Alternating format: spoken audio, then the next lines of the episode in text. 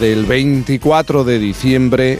Antes hacíamos referencia, ya sabéis el menú que vais a plantar en la mesa esta noche. Es verdad que, hay platos que ya son toda una tradición en las cenas, en las comidas de Navidad, pero ¿qué pasa cuando nos toca cocinar a los que no somos tan diestros en la cocina? Bueno, pues desde hace años, décadas, en todas las casas de nuestro país hay un libro que se ha convertido en la, en la salvación de muchas cenas de Nochebuena. 1080 recetas de cocina de Simone Ortega, toda una institución en cuanto a cocina se refiere. Desde 1972 las recetas, estas recetas, han enseñado a cocinar a varias generaciones de españoles. Un clásico que ha vendido más de 3 millones de ejemplares desde su primera publicación. 1080 han tenido, ha tenido varias reediciones, aunque sin perder el espíritu con el que fue creado. ¿Y quién mejor para actualizar este clásico que una de las herederas de Simone, su hija Inés, que compagina sus actividades como catedrática de instituto con su dedicación al mundo de la gastronomía? Inés, buenos días. Buenos días. yo de catedrática ya estoy jubilada. bueno, eso siempre se es. ¿eh? Eh, tu madre y su recetario ha enseñado a cocinar a varias generaciones y es casi una obligación regalar este libro a los hijos cuando se van de casa. Hasta me, cuentan que tú misma aprendiste a cocinar gracias a este texto, a, estas páginas. Sí, porque mi madre no te creas tú que le gustaba mucho enseñar, entonces yo la espiaba desde, desde la cocina, pero no, no, no, me enseñó directamente. Entonces fue cuando ya me, me independicé, me llevé el libro y empecé a cocinar. Como todos nosotros, tantas personas, cuando empezamos a tener, yo cuando, empecé a vivir con Rubén, me compré el libro porque me, vi un poco como que tenía que aprender a cocinar. Y nos llamó la atención, eh, llama mucho, lo concreto que es, es casi un libro de ciencia, está todo perfectamente medido, ¿no, Inés? Sí, es que mi madre eh, tardó tres años en escribir el libro y, lo probó todas las recetas, ¿eh? O sea, hasta que no le salía perfecto, tú que Jaime, me parece que eres jerezano, ¿no? Sí, estoy en Jerez, sí, O sea que el tocino del cielo, que Por es favor. de vuestra tierra, pues es el que más se le resistió. Lo tuvo que hacer hasta tres veces hasta que le salió perfecto. Los postres son siempre están todas probadas. Entonces, tengas buena mano, hombre, si tienes buena mano, pues harás más gracias y le podrás añadir cosas tuyas y tal. Pero si eres eh, negado en la cocina, pues el libro, si lo sigues al pie de la letra, la receta te sale una receta mm, muy tolerable muy bien y que salvas la, la Navidad. ¿Y cómo era su cocina? Era como un laboratorio entonces. O sea, cocinaba y anotaba El laboratorio es la cocina de ferranadería, eh, pero era como una cocina muy de casa, de familia. Es que antiguamente, pues mi madre, fíjate, en su casa hasta llegó a tener cocina de carbón y eso. y, y, y, era, sí, era una cocina grande con un office y, allí pues se preparaban todos los platos porque ya mi abuela, que era de la Borgoña francesa, que se come muy bien, pues tenía unos cuadernos que también le sirvieron a mi madre para crear este libro. Y luego esta nueva edición que ha salido ahora, de, ilustrada por Javier Mariscal, que es un genio de la ilustración, pues es que es un libro de cocina, es una edición limitada y tal, y ya es un libro de cocina que además de cocina es un libro de arte, o sea, muy para regalar en Navidad. Es que Inés, en, tu casa, claro, se probaba todo y se comía muy bien. Tu padre eh, solía decir que había pasado de ser el hijo de Ortega y Gasset a ser el marido de, ¿no? Pues sí, efectivamente, él decía siempre eso en plan de risa, decía, bueno, pero a mí no me importa nada porque así como muy bien. Claro, claro. ¿Y qué pasaba con el soufflé? Era algo muy especial en casa. Bueno, el soufflé ha salido hasta en alguna novela ¿eh? de, algún amigo escritor, porque el soufflé, sabes que es una cosa que hay que hacerlo súper a punto, porque eh, si no se baja inmediatamente. Y entonces mi madre, cuando había invitarlo, tenía calculado em, que era una osada, porque si uno se retrasaba un poco la cosa, pues, pero, y entonces un día que, que mm, pues falló, no sé, el tiempo del invitado, no sé qué, pues resulta que, que llegó un poquito más bajo el suflé oh, y, y, entonces la, la persona que lo trajo de la cocina se echó a llorar y entonces este amigo nuestro escritor se quedó impresionado y lo relató en una novela. Bueno, es que es una tristeza, claro, ver, ver el suflé bajo es como una sensación. Y, nos da idea de la importancia de, de, ese trabajo del recetario, un recetario que ha salvado muchas navidades a muchas personas que no son muy diestras en esto de los fogones, pero eh, te tengo que decir, Inés, y lo sabes, que ha servido de inspiración para grandes chefs. Este es eh, el ejemplo de Toño Pérez, un chef con tres estrellas Michelin, que siempre, que siempre ha contado que cuando era joven y se independizó, cuando se fue a su primer apartamento en una céntrica calle en la ciudad de Cáceres, coleccionaba las recetas que publicaba tu madre. Lo podemos saludar, chef de atrio con tres estrellas Michelin. Toño, buenos días.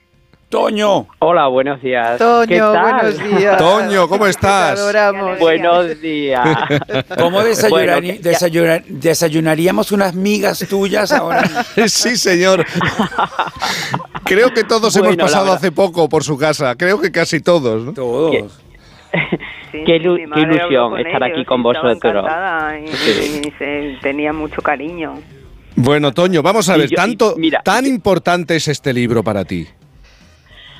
Sí, es muy, muy importante. Y bueno, tuvimos la suerte de estar con Simone eh, cuando nos dieron el Premio Nacional de Gastronomía. Y yo le dije, tú eres parte importante de todo esto, ¿no? Porque eh, eh, José y yo, cuando nos independizamos, tenemos 19 años, ¿eh? Nos hemos comprado un apartamento todo así en blanco, precioso. Y con los amigos recibíamos los sábados y empezamos a, hacíamos una cena, hacíamos una cena, teníamos 20 añitos, ¿eh? Y entonces en esos momentos eh, eh, José, que era así como más, más hecho para adelante, más intrépido, él compramos el país y entonces recordamos las recetas que venía en la publicación de Simone Ortega, ¿no? Y ya teníamos una colección de recetas maravillosas, ni siquiera teníamos el libro. Y eh, íbamos, ay, esta semana toca esto, ¿no? Y hacíamos, me acuerdo, unas endivias braseadas, eh, tal, bueno, o sea, una receta para nosotros en esos momentos muy sofisticada. Y cada vez que recibíamos en casa, tenía que poner un restaurante. Y pues lo poníamos todo precioso, con las velas, con evocando un poco a, la cocina de la emocionalidad, del momento. De... Entonces para nosotros es algo muy, muy especial. Y se lo dijimos a Simone, dijimos, mira, o sea, yo creo que tenemos un restaurante por tu culpa, ¿no? Y, y, bueno, fue un poco quizás el detonante, ¿no? De, no sabíamos, porque José iba a estudiar filosofía, yo bellas artes, no teníamos nada que ver con, la gastronomía, ¿no? Y nuestros primeros pinitos los hicimos con, con este, esta gran publicación que para nosotros la llevamos en el alma como si fuera eh, eh, cosa importantísima de nuestra vida. ¿Y sigues, sigues haciendo pues, las eh, envidias con jamón de york y bechamel? ¿Las sigues haciendo? bueno, es que en aquel, en aquel momento eh, la verdad es que no. Mira, ¿sabes que eh, O sea, hoy en día, pues mira, nosotros eh, cenamos con, no, bueno, como nuestra familia, ¿no? Tenemos a nuestra niña, a nuestra hijada estudiando en Lausanne, en Suiza, bueno, por sus padres. Es como parte importantísima y, bueno, lo que ellos nos dan, vamos a, mesa puesta y no, entonces, bueno, dejamos que ellos también culturalmente, ellos vienen de Brasil y entonces pues hacen sus cosas y, yo voy de invitada. Entonces mm. eh, es un día que me relajo, ¿no? Pero sí que tenemos todas esas recetas, ¿no? De la cocina. Yo siempre hemos, hemos evocado mucho y hacemos una reflexión, ¿no? Lo que es la cocina de la memoria. Entonces son cuando eh, y trabajar mucho. Eh, ahora hay una antropóloga que está haciendo un trabajo muy bonito sobre el atrio y la emocionalidad, ¿no? cómo a través de una receta eres capaz de, de, de, de transformar o de o de evocar a las emociones. O sea, siempre te evocan algo. El otro día un señor en la puerta del restaurante se levanta, me dice Alba, ¿no? Y, ah, no, un momento, va al baño. No, no era baño, estaba llorando en la puerta. Claro. A mí eso me parece precioso en la puerta de, del hotel, del restaurante. Y entonces, bueno, ya le contó, no, eh, es que salió Alba a ver al señor que necesitaba o tal. Y se había acordado de su madre, que le hacía una, un bocado muy especial, que es la sopa de tomate, ¿no? hemos hecho una elaboración que yo llevo a Nueva York, a la Fashion Week, y es la herencia de la cocina árabe judía, de una, una receta muy enraizada en nuestro territorio, y que todo el mundo cuando la prueba o lo toma, ¿no?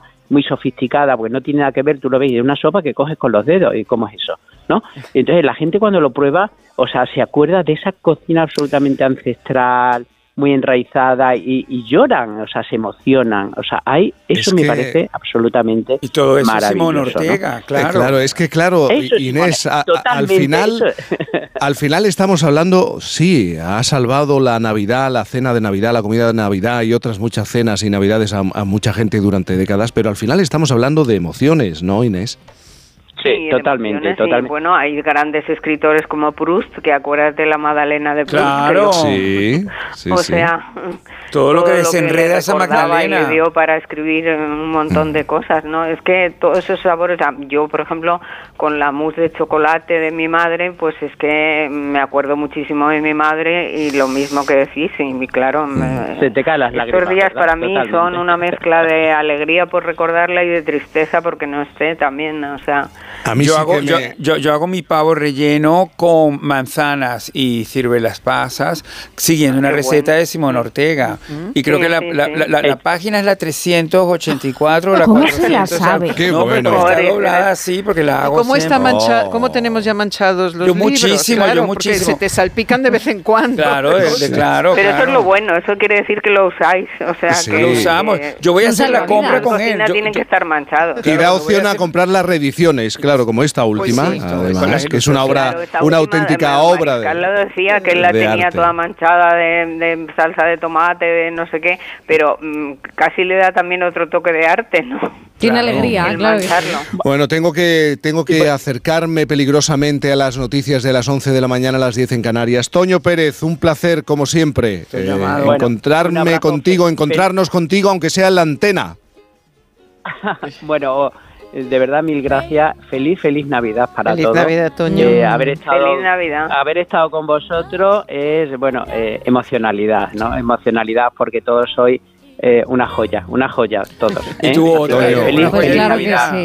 Un beso enorme, cuídate mucho. beso en casa. Chao, gracias, chao. Inés Ortega. Eh, hija de Simón Ortega y encargada de esta reedición del recetario 1080, bueno, encargada de mantenerse legado con cuidado, con mimo, con amor, con sentimiento. Gracias por estar en esta jornada con nosotros. Muchas gracias a vosotros, sí. Encantados, ¿ah? Feliz Navidad. Feliz, Navidad. Con Simón Ortega, claro, totalmente. Ay, qué gusto, por